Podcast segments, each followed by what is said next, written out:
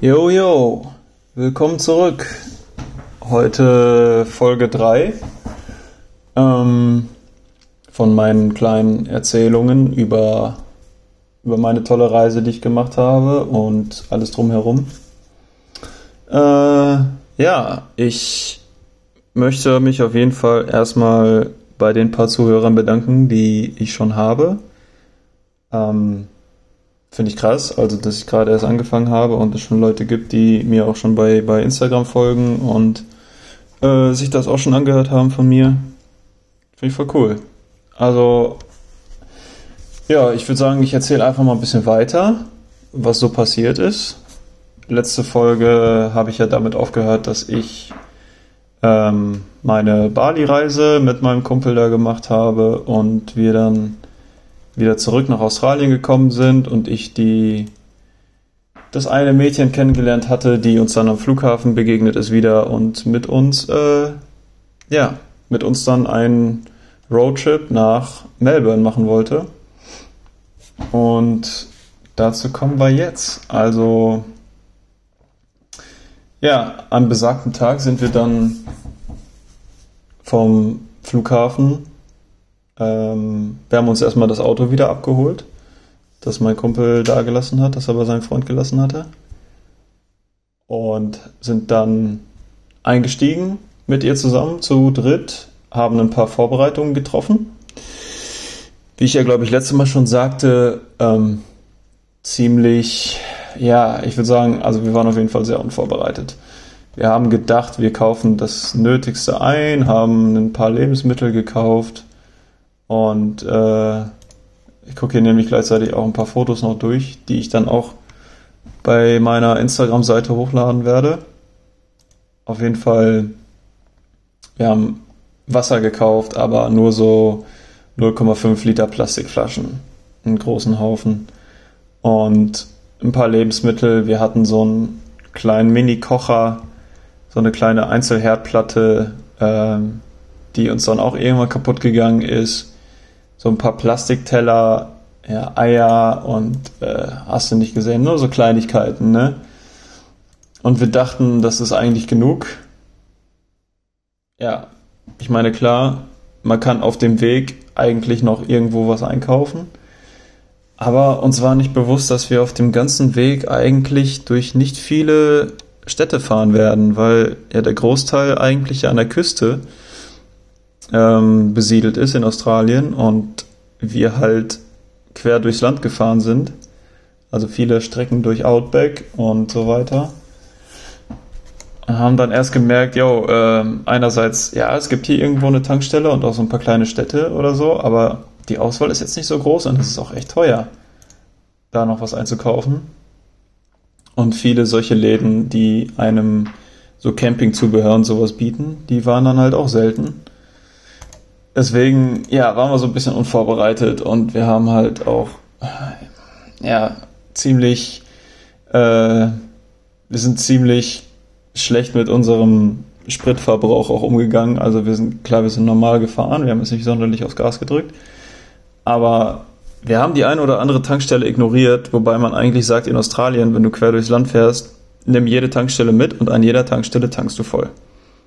Es ist auch der Hinweis, den ich an alle Leute geben möchte, die sowas planen, weil ähm, wer weiß, wann die nächste kommt und ja, zum Beispiel auch sowas wie, wie Motoröl oder Kühlwasser oder so ein Kram hatten wir alles gar nicht dabei und haben wir auch überhaupt nicht bedacht. Also wir können eigentlich, bei uns war es wirklich nur Glück, dass da nichts mit dem Auto noch passiert ist ähm, und wir das alles so heile überstanden haben, dass wir uns auch alle im Nachhinein dachten, so, ja, pff, ne, ist ja alles gut gegangen, aber es hätte so viel schlimmer laufen können, äh, dass wir einfach irgendwo mitten im Nichts liegen bleiben und ja, ich meine, ja, es kommen hier und wieder ein paar Autos vorbei, aber echt selten.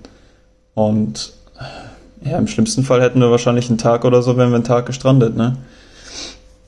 Und auch was die Planung angeht, wegen, wegen Rastplätzen und so. Also in Australien juckt es niemanden, wenn du irgendwo im Outback das Auto anhältst und dort pennst.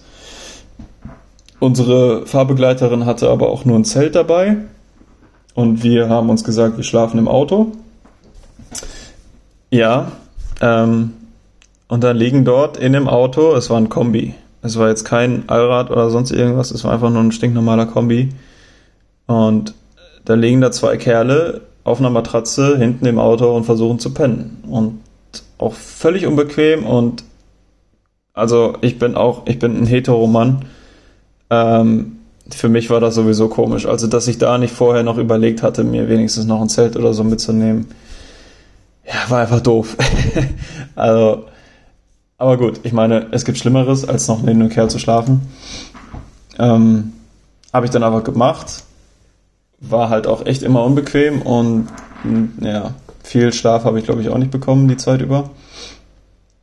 Was noch dazu kam, war, dass ich mir von Bali noch den übertriebensten Sonnenbrand mitgeholt habe, weil ich auch auf einer äh, Bootsüberfahrt, die wir da gemacht haben zwischen zwei Inseln, es einfach komplett unterschätzt habe. Ich habe mich einmal eingecremt, die Bootsüberfahrt war ungefähr 45 Minuten und äh, auch nur leicht eingecremt und auch nicht überall. Und dann waren wir die ganze Zeit äh, auf Deck und haben Bier getrunken mit den Leuten, die da mitgefahren sind und äh, ich habe auch keinen Hut aufgehabt oder sowas. Es hat sich auch so angefühlt durch den Fahrtwind, als ob es gar nicht so heiß ist und die Sonne gar nicht so sehr ballert.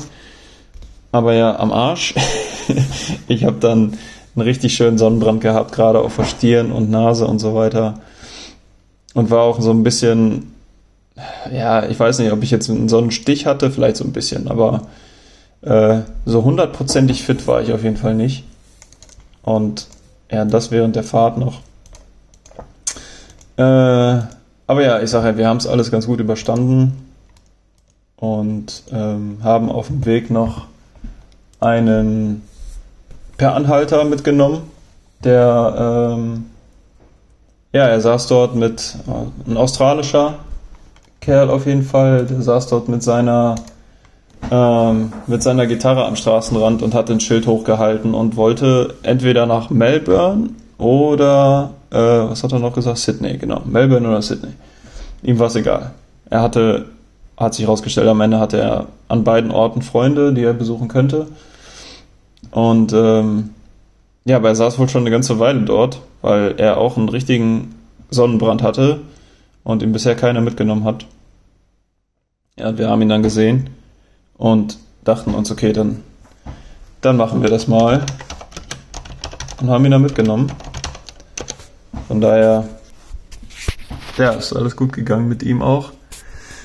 Ähm, das Coole war, er hat natürlich mit seiner Gitarre, er saß dann die ganze Zeit bei uns im Auto und hat so ein paar Lieder getrellert, also so ein bisschen gute Laune, Sonnenuntergangsmusik, ein bisschen Hippie-Style auch und ja, aber war cool. Ähm, auf jeden Fall sehr netter Kerl, hat sich sehr dankbar gezeigt und hat uns dann auch direkt angeboten, also da wir nach Melbourne wollten, haben wir gesagt, wir fahren nach Melbourne mit ihm, hat uns auch direkt angeboten, wenn wir da sind, dann können wir bei seinen Freunden auch erstmal unterkommen.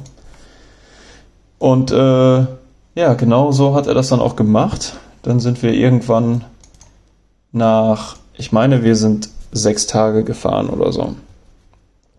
Und sind dann in Melbourne angekommen bei den Bekannten von ihm und die waren auch super freundlich, haben uns dann auch direkt ein äh, Sofa angeboten, wo wir dort pennen konnten. Ähm, und da sind wir sogar zwei Tage geblieben und am zweiten Tag haben wir gemerkt, okay, wir fallen denen echt zur Last und es war auch irgendwie unangenehm. Deswegen haben wir dann auch gesagt, okay, wir suchen jetzt eine andere Unterkunft. Ähm, ja, und da kam die unsere, unsere Begleiterin, die kam dann, also äh, nur mal so kurze Nebeninfo, ich mag es nicht, irgendwelche Namen zu nennen. Deswegen tut mir leid, aber die Leute sind dann jetzt einfach nur so bekannt als Leute. Äh, ich möchte auch deswegen, also es, ich möchte das so ein bisschen anonym halten, nicht, dass da irgendwer, weil wie gesagt, ich auch diese ganze Sache hier irgendwann so ein bisschen wie so eine Art Therapie für mich sehe. Also es wird noch dazu kommen, dass ich über andere Dinge rede, außer meine Reise an sich, sondern wie gesagt, alles, was so drumherum passiert ist. Und bevor ich da irgendwem zu nahe trete oder so, äh, ja, lasse ich das mit den Namen lieber erstmal weg. Trotzdem andererseits habe ich nicht vor, über irgendwen schlecht zu reden. Also das auch so nur ja, Anonymität halber, falls irgendwer nicht möchte, dass man ihn oder sie hört im, im Podcast, dann umso besser. Äh, ja, auf jeden Fall sind wir dann, ähm, ja, da kam sie auf die Idee und hat gesagt, äh, wie wär's mal mit Couchsurfing? Also einfach auf einer Seite anmelden, die sich dann auch Couchsurfing nennt, soweit ich das noch weiß. Und äh, es gibt dort Leute, die bieten einem tatsächlich dann eine Couch an, auf der du pennen kannst. Und dann kann man von da aus gucken, wie man, wie man weiterkommt und einen Job finden und so weiter. Haben wir dann auch gemacht. Wir haben da zwei Leute angeschrieben. Und der eine, das weiß ich noch, der war ein Typ, der hatte äh, ganz viele Fotos von seiner Guitar Hero Gitarrensammlung. Also war auch ein leidenschaftlicher Gamer anscheinend und hat halt dann auf seiner Seite angeboten, dass wenn die Leute da sind, dass er mit ihnen Guitar Hero spielt. Fand ich an sich ganz cool, die Idee. Die anderen waren da jetzt nicht so begeistert von, deswegen haben wir gesagt, okay, dann probieren wir es bei einem anderen. Und zu dem anderen sind wir hingefahren und kamen in so einer Art richtig, äh, äh, ja, wie so ein Backpacker-Haus war es quasi. Also es waren, es war ein Engländer, der seit zehn Jahren in Australien gelebt hat und sich irgendwann dazu entschieden hat, dass er ein, ein ganzes Haus, ähm, ich bin mir jetzt nicht mehr hundertprozentig sicher, ich meine, er hat dieses Haus gemietet. Ähm, ne, gekauft hat er es, glaube ich, nicht, nein.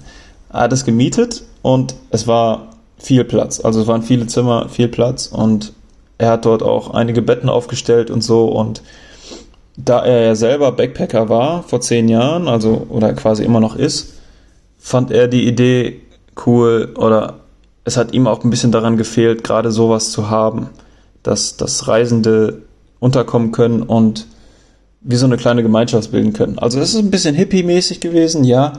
Kommen wir auch noch zu. Ich bin nämlich auch so ein bisschen in die Schiene irgendwann geraten. Äh, auf jeden Fall fand ich die Idee auch sehr gut. Und er hat uns dort direkt mit freundlichen Armen aufgenommen und es lebten dort schon irgendwie um die acht Leute oder so oder zehn Leute. Und die saßen halt alle da im Wohnzimmer, waren alle versammelt und haben gequatscht. Die einen waren in der Ecke am Zocken, die anderen haben sich Filme angeguckt und ähm, es war einfach cool. Also es war so ein Backpackerhaus äh, mitten in der Innenstadt von Melbourne und wir haben uns direkt wohlgefühlt. Also ja, das war ein super Gefühl, einfach mal mit freundlichen Armen aufgenommen zu werden. Und die haben uns auch gesagt, dass die auch Leute kennen, die Jobs haben und so weiter. Und das war so wie so ein, wie so ein kleiner Schlüsselpunkt um von da aus äh, irgendwas zu finden, wo man hingehen kann. Und so haben wir das dann auch gemacht. Ähm, wir sind da ein paar Tage dort geblieben und haben uns dann alle Jobs gesucht, was sich am Anfang als echt äh, sehr schwierig herausgestellt hat. Also ich habe immer gedacht, eigentlich so der Jobmarkt so Tagesjobs, alles, was ich aus Erzählungen gehört habe, ist ziemlich einfach zu bekommen. Aber es geht. Also, es geht. Der Anfang war echt nicht einfach. Und ich habe dann äh, meinen ersten Job angefangen, soweit ich das noch weiß, ähm, bei einem Veranstaltungsbau, genau. Genau, das war in Melbourne. Und dort sollten so Bühnen aufgebaut werden und, und Sitzplätze und so weiter, weil eine Veranstaltung dort stattfinden sollte. Und ähm, ja, da bin ich mit meinem Kumpel, mit meinem Reisekumpel da, haben wir zusammen angefangen und haben das, ich glaube, wir hatten nur so für zwei oder drei Tage einen Job, haben das da gemacht und das war es dann auch schon. Und es war halt auch nachts, also zumindest nachts haben wir angefangen wir haben irgendwie von 10 Uhr abends bis, ich glaube, 3 Uhr oder 4 Uhr morgens gearbeitet. Ja, ich, ich habe es mir ein bisschen anders vorgestellt, aber im Endeffekt äh, kann ich nur sagen, dumm von mir. Also ich war auch, ich bin eine ungelernte Kraft gewesen. Ich hatte keine besonderen Qualifikationen. Alles, was ich hatte, war quasi ein bisschen Muskelpower und äh, ja, konnte so stumpfe Arbeiten machen. Ne? Und so hat sich das dann auch eine Zeit lang hingezogen. Da habe ich dann auch Küchenjobs gemacht, äh, hinten beim Spülen oder äh, bei Umzügen geholfen. Ja, also ein Kram. Also viele, mehrere Tagesjobs und es war nie wirklich langfristig was dabei. Deswegen war irgendwann die Zeit auch gekommen, wo ich mich äh, nicht ganz so einfach über Wasser halten konnte, was das Geld anging. Und ähm, ja, ich hatte dann immer wieder, ja, ja, wie soll ich das sagen? äh, also ich war so ein bisschen am struggeln auf jeden Fall. Und irgendwann kam der Zeitpunkt, da hat der dieser Besitzer von dem Haus, wo wir da untergekommen sind, ähm, hat uns gesagt, so Leute, die Saison fängt an. Das war zu dem Zeitpunkt, meine ich, Juni oder so. Ja, äh, wie gesagt, bis dahin habe ich mich irgendwie versucht, über Wasser zu halten. Und dann kam er halt an und hatte gesagt, wir, oder ich kenne da jemanden, der sucht immer Leute für einen Job in Adelaide, in der Nähe von Adelaide. Äh, da geht es darum, in den Weinbergen sich um die, ja, um die, um die Weinreben zu kümmern, die passend zu beschneiden, die, die Weintrauben pflücken und so weiter. Also es ist immer Saisonarbeit, je nachdem, was für eine Jahreszeit gerade ist, gibt es halt die und die bestimmten Jobs. Und da hat er uns dann einfach mit hingenommen und wir haben da angefangen. Und es ging darum, die Weinreben zu beschneiden fürs Erste mit so Gartenscheren. Ähm, und das war am Anfang, meine Güte, also da gibt es da gibt's bestimmte Techniken, die man haben muss und ähm, nur die richtigen Äste abschneiden, die gesunden leben lassen, die ungesunden weg und so weiter. Und also bis man das raus hatte, ich habe auf jeden Fall ein paar Tage gebraucht. Und dann kommt noch dazu die Schnelligkeit dabei weil man pro Baum bezahlt wird, den man beschnitten hat. Und äh, ich glaube, es gab irgendwie um die 50 Cent pro Baum. Und natürlich, je mehr du am Tag schaffst, desto mehr Geld verdienst du. Und ich weiß, dass meine ersten Tage echt grottig waren. Also, dass ich so bei, ja, vielleicht 50 Dollar am Tag lag, was ja eigentlich echt wenig ist. So ein Mindestgehalt liegt, glaube ich, so um die 25 Dollar pro Stunde für, für einen normalen Arbeiter. Und wenn ich nach sechs Stunden Arbeit so viel verdient habe wie andere nach zwei Stunden eigentlich, ist schon echt schade. Aber wie gesagt, das war der Anfangsprozess. Ich habe mich da so ein oder zwei Wochen schwer getan und dann wurde es immer besser. Bis ich dann, ich glaube, Woche vier meinen Rekord hatte von 300 Dollar am Tag. Äh, ja. Und auch eigentlich nur, weil ich gerade mit den Leuten, also es waren halt auch alles Backpacker, die da waren. Und gerade mit den Leuten hat man irgendwann so eine Art Wettbewerb angestrebt. Jeder stellt sich in der Reihe auf, wir fangen an und äh, ja, wer als erster hinten ankommt am Ende der Reihe, ne?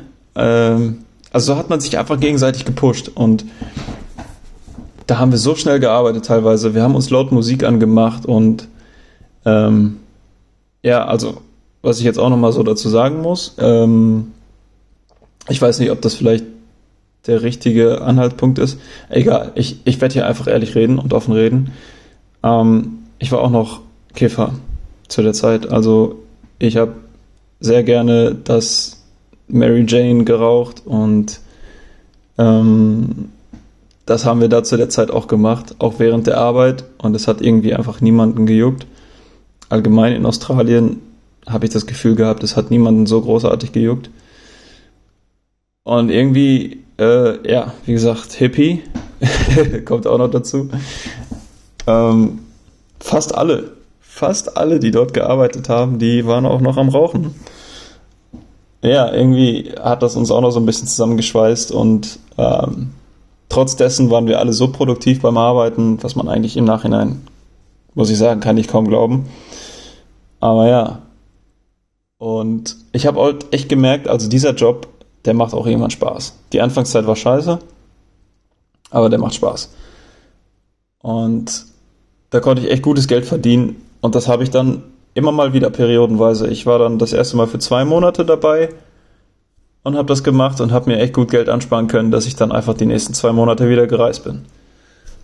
Ähm, und immer so weiter. Also das habe ich dann ab dem Zeitpunkt war der Job für mich quasi safe. Ich kannte die Leute, ich wusste, wen ich anrufen kann und äh, habe mich dann immer wieder einfach gemeldet, habe gesagt, dass ich jetzt Zeit habe und arbeiten möchte und es war eigentlich dann immer ein Job für mich frei, was ich echt super fand. Also dann einmal die Connections getroffen und dann hast du die auch für die für den Rest der Zeit.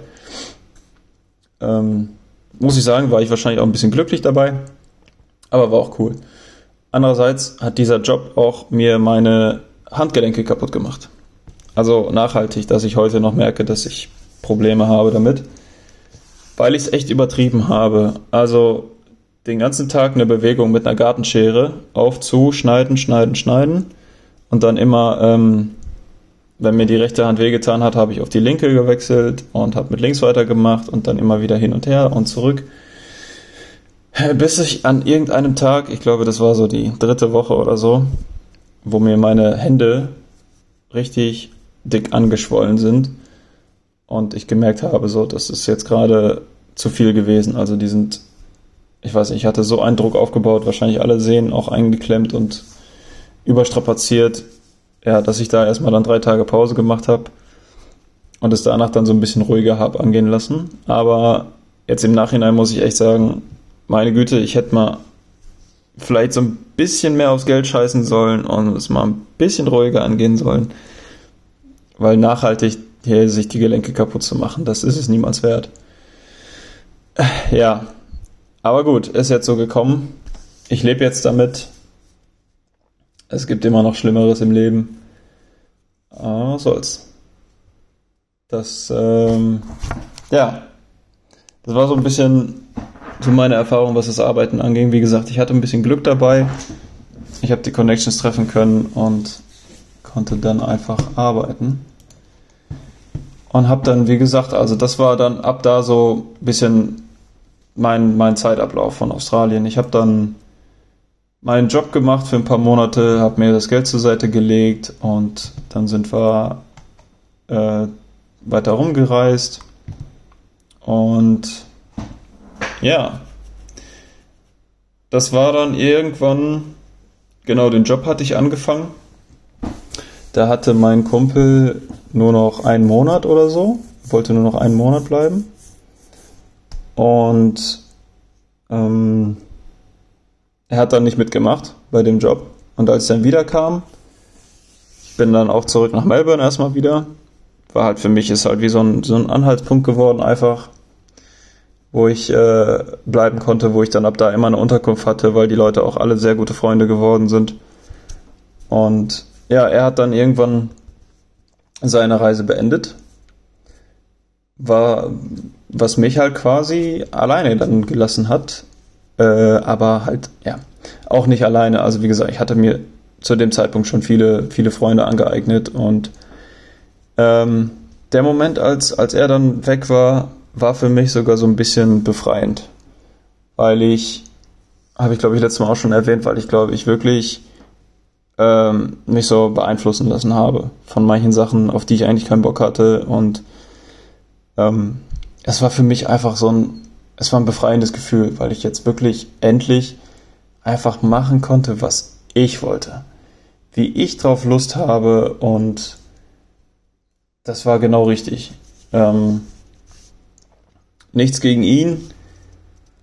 Die Reise hat Spaß gemacht mit ihm, aber am Ende war es dann einfach genug. Also ich habe gemerkt, das reicht. Äh, die ganze Zeit auch immer einen einzigen Reisepartner dabei zu haben, ja, mit dem man sich, mit dem man nicht hundertprozentig auf einer Wellenlänge ist, ist schwer. So, dann war ich da alleine und äh, ja, ich habe dann quasi so mein Leben komplett selber in die Hand genommen, wie man es ja auch eigentlich machen sollte.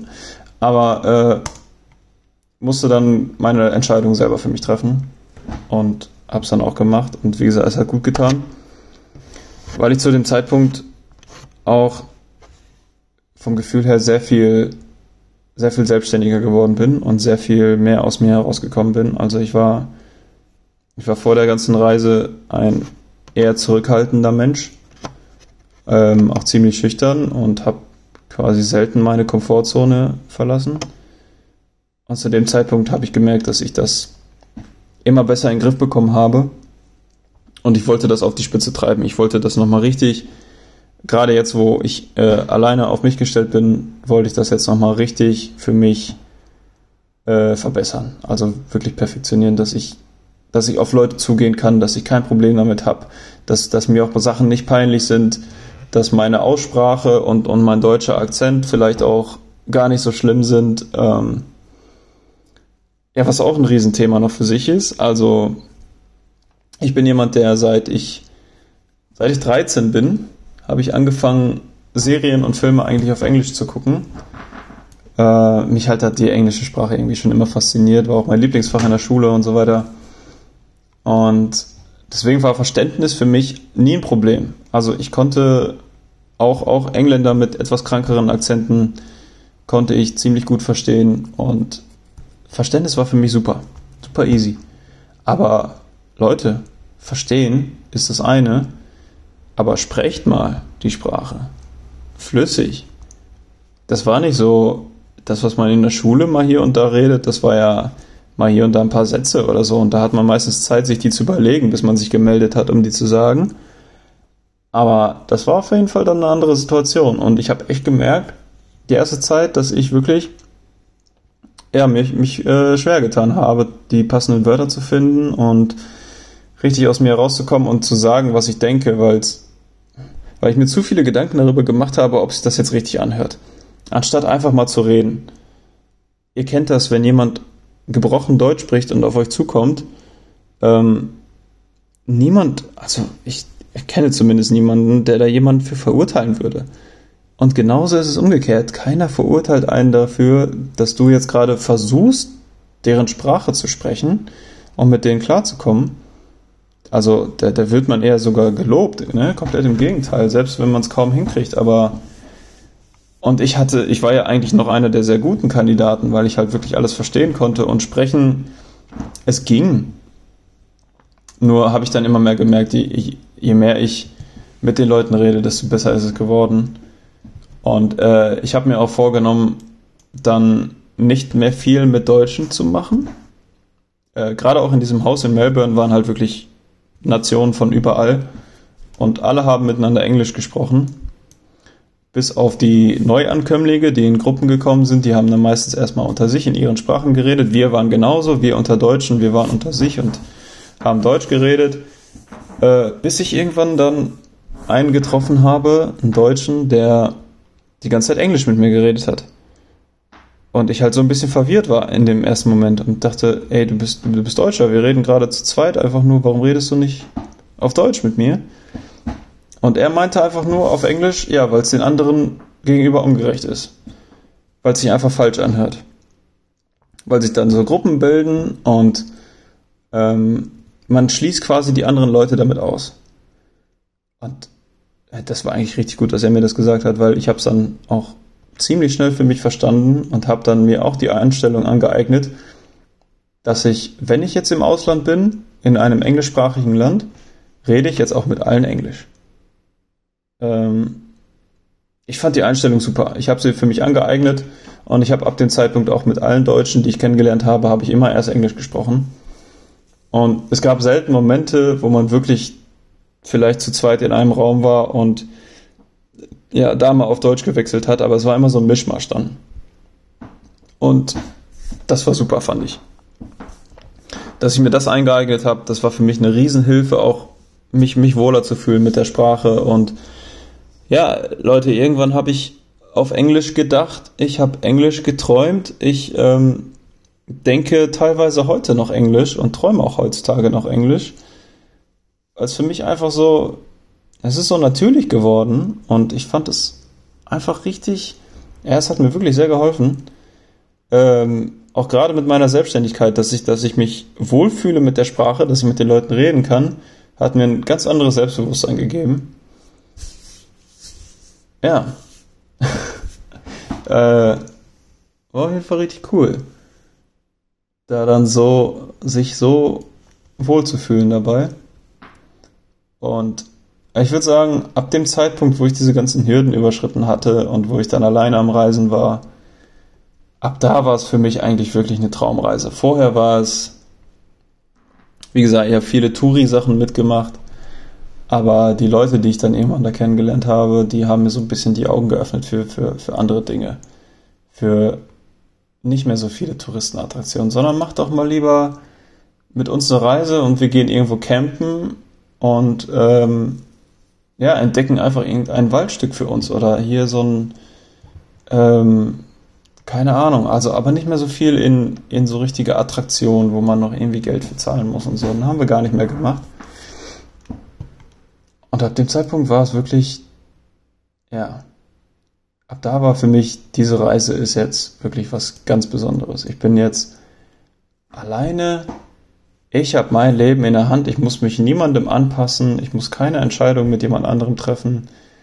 Und ich habe auch ab da wirklich sehr oft so eine, so eine Entscheiderrolle für mich eingenommen. Also, dass ich jemand geworden bin, der mit einer Gruppe von Leuten, wo sich alle unsicher waren, was machen wir jetzt, habe ich dann einfach gesagt, okay, wir machen jetzt das und das. Und da war auch nie viel Diskussion und dann hieß es immer, oh, alles klar, machen wir. Ähm, ja, was die Entscheidung angeht, irgendwo hinzufahren oder die Arbeit oder was weiß ich. Kam vieles dazu. Äh, ja, das war so, das war so der Moment. Und jetzt im Nachhinein ähm, muss ich auch sagen, auch die, die Leute, die ich kennengelernt habe, von überall. Ich habe ähm, zwei Leute aus Hawaii kennengelernt. Ein junges oder ein Pärchen, ein junges Pärchen, ich war genauso jung. Ähm, bin auch immer noch genauso jung. Und äh, ja, aus Hawaii, jemand aus Amerika, aus Kanada, aus Frankreich, aus ähm, Argentinien, aus, äh, aus China habe ich zwei Leute kennengelernt. Ähm, ja, Australier und auch viele Engländer. Und irgendwie äh, die Engländer im Nachhinein, die sind mir bis heute noch im Gedächtnis geblieben. Die sind für mich eigentlich so die, die coolsten gewesen. Und mit denen habe ich dann noch irgendwann ähm, einen Job angefangen, auch wieder in den Weinbergen, wo wir dann tatsächlich zwei Monate lang in einem übertrieben großen Zelt geblieben sind. Äh, und ja, wir haben halt die ganze Zeit im Zelt gelebt und sind nach der Arbeit an den Strand gefahren, haben dort eine Abkühlung genommen und sind dann da unter die Dusche und ah ja, haben an, an diesem Zeltplatz gelebt, im großen Zelt und es war bis heute eine der, der, der wichtigsten und, und besten Erfahrungen in meinem Leben. Also so in der Natur zu leben, das war super. Das war super. Also das, das kann ich echt jedem empfehlen und ich finde, alle Leute, die von sich sagen, dass sie eine Auslandsreise gemacht haben und dann aber im Nachhinein sagen, dass sie sehr viel Zeit in einem Hostel verbracht haben. Ich weiß nicht, Leute, äh, nichts gegen euch, ne, aber ich finde, ihr habt einiges verpasst. Also, ich bin echt ein Fan davon gewesen, so richtige Backpacker-Erfahrungen zu machen. Mal wirklich irgendwo im Nirgendwo zu sein, so gut wie gar nichts zu haben, mal äh, sein Geschirr auch draußen mit einer kleinen Waschwanne oder so zu spülen und, und die Wäsche auch so zu machen. Äh, ja, kochen mit irgendwelchen Gas, äh, Gaskochern, die man so gerade zur Verfügung hat oder was weiß ich, ne? Aber dafür, also ich finde im Nachhinein, man hat sich irgendwie so verbunden gefühlt mit der Natur und es war es war auf jeden Fall eine coole Zeit und war eine super Erfahrung. Kann ich jedem empfehlen. Ja, also ihr merkt schon, ich bin so ein bisschen äh, bei meiner Reise jetzt gerade hin und her. Es ist für mich auch nicht ganz so einfach, jetzt jeden Tag oder chronologisch alles so wiederzugeben, wie es war. Es ist halt schon echt eine Zeit lang her. Deswegen erzähle ich einfach so, was mir gerade so in den Kopf kommt. Und ja, ich hoffe, das ist okay so. Wie gesagt, auch alles, alles uncut, alles, äh, wie es mir gerade so einfällt und es ist halt einfach so. Ich finde es auf jeden Fall angenehm, so darüber zu reden. Und ich glaube, ich werde das auch weiterhin so führen. Ja, beim nächsten Mal möchte ich dann drüber reden, was ich ähm, was ich mit meinen Erfahrungen so jetzt im Nachhinein machen konnte. und wie es mich dann nochmal nachhaltig verändert hat. Da bin ich jetzt heute so ein bisschen drauf eingegangen. Und auch ähm, so ein bisschen mehr auf die Leute eingehen, die ich kennengelernt habe. Ich habe da nämlich mal so drei oder vier Leute im Kopf, die wirklich eine, eine große Inspiration für mich waren. Und ich glaube, da erzähle ich dann auch noch von der von der Silvesterfeier, die wir gemacht haben, die bis heute für mich die beste, eigentlich die beste Party oder Feier oder was auch immer überhaupt war. Also bisher habe ich keine, keine, keine, keine Feier gehabt, die das übersteigen kann. Das war, da werde ich mich auch noch dran erinnern, wenn ich 80 bin. Wenn ich so lange lebe. Aber definitiv. Ja, dann, da werde ich dann das nächste Mal von erzählen. Ja, ähm, wie immer würde ich sagen, danke fürs Zuhören. Und äh, mehr dazu beim nächsten Mal. Also, bis dann.